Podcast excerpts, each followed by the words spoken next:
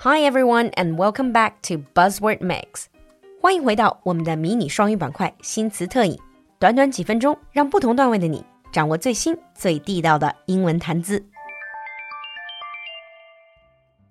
In today's buzzword mix, our buzzword is couch surfing.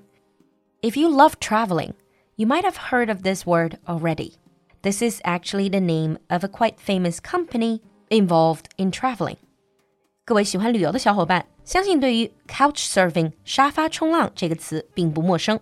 这其实是一个非常有名的网站的名字。Couch surfing is a global homestay and social networking service, accessible via a website and mobile app. 它主要是提供全球的 homestay. Homestay means when you're traveling to another city, another country, instead of staying in a hotel, you would stay with the locals in their homes.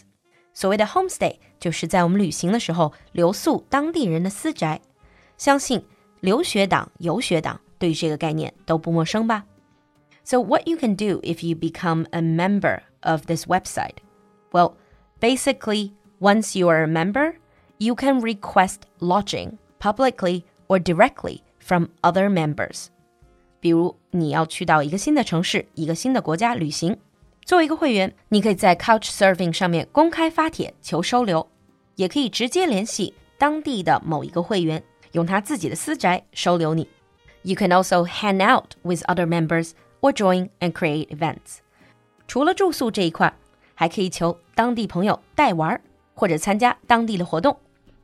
Couch surfing 和民宿的概念是非常不一样的，因为民宿毕竟还是商业运作、商业经营的，而 couch surfing 基本上就是去找人收留你，而且很多时候这个收留是免费收留。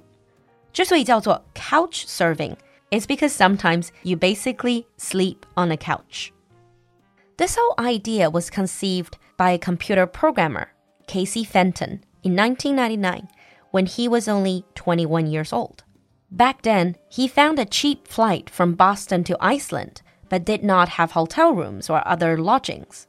Couchsurfing 成立于1999年，它的创始人 Casey Fenton 当年只有21岁，很好运的买到了一张廉价机票，从波士顿飞到冰岛，但是没有钱去住任何的酒店、民宿甚至青旅。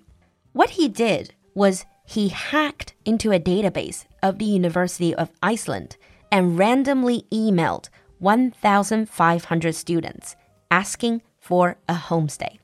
当时的 Fenton 用自己程序员的能力， 直接就黑进了冰岛大学的数据库，然后找到了一千五百个学生的 email 地址，给他们发了邮件，请求他们收留自己。And he received between 50 and 100 offers. On the return flight to Boston, he came up with the idea to create the Couchsurfing website. And the Couchsurfing website now has a community of over 15 million travelers and 400,000 hosts. Lasting friendships and great experiences are formed there every day. The idea behind couchsurfing is very simple. Couch surfers leverage the hospitality of friendly people around the world who open their homes to travelers. 这个概念主要是寄望于世界各地都会有这样热情好客的主人，会敞开大门欢迎这些穷游的背包客。So you might ask, is couch surfing completely free? Yes. Unlike Airbnb, couch surfing travelers don't pay to stay in someone's homes. Money shouldn't be exchanged. But that doesn't mean you will take their effort and friendliness for granted. 但这并不等于你可以毫无感恩之心。Bringing a host a thoughtful gift is always a good gesture. A souvenir from your home country or a bottle of wine will work. However, neither are expected. But if you have to turn up empty handed, offer to cover a meal or the groceries to cook at home.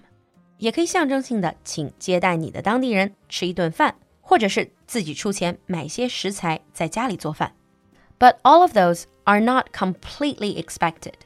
What is expected from you as a couch surfer is a little interaction. 当然，对于 couch server 来说，更加重要的是良性的互动，because they don't want to feel like you're just using them for a free bed. A big part of couch surfing experience is having a local available for giving advice that can't be found in the guidebook. But then again, as with any social network with millions of members, you are ultimately responsible for your own personal safety when making contact with strangers. So if you decide to experience couch surfing, use your common sense and stay cautious. Now let's move on to sample sentences.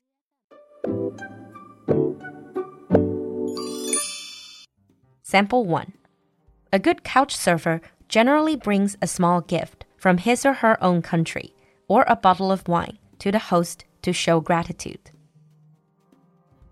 A good couch surfer generally brings a small gift from his or her own country or a bottle of wine to the host to show gratitude. Sample 2 Couch surfing offers an alternative form of travel accommodation and experience. Couch surfing offers an alternative form of travel accommodation and experience. 你听懂了吗？关注我们的公众号“露露的英文小酒馆”来获取更多拓展内容。 So would you like to be a couch surfer？